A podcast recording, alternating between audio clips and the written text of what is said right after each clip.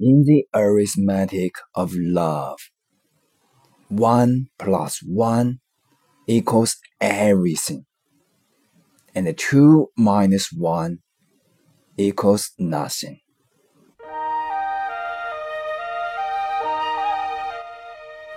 爱情的方程式：一加一等于一切，二减一等于零。 每一天小小的坚持，才有最后大大的成功。让我们利用碎片时间练起来，每天一分钟会有大不同。WEC 哇哦，English Corner 与你一起见证改变的历程。In the arithmetic of love, one plus one equals everything, and two minus one equals nothing.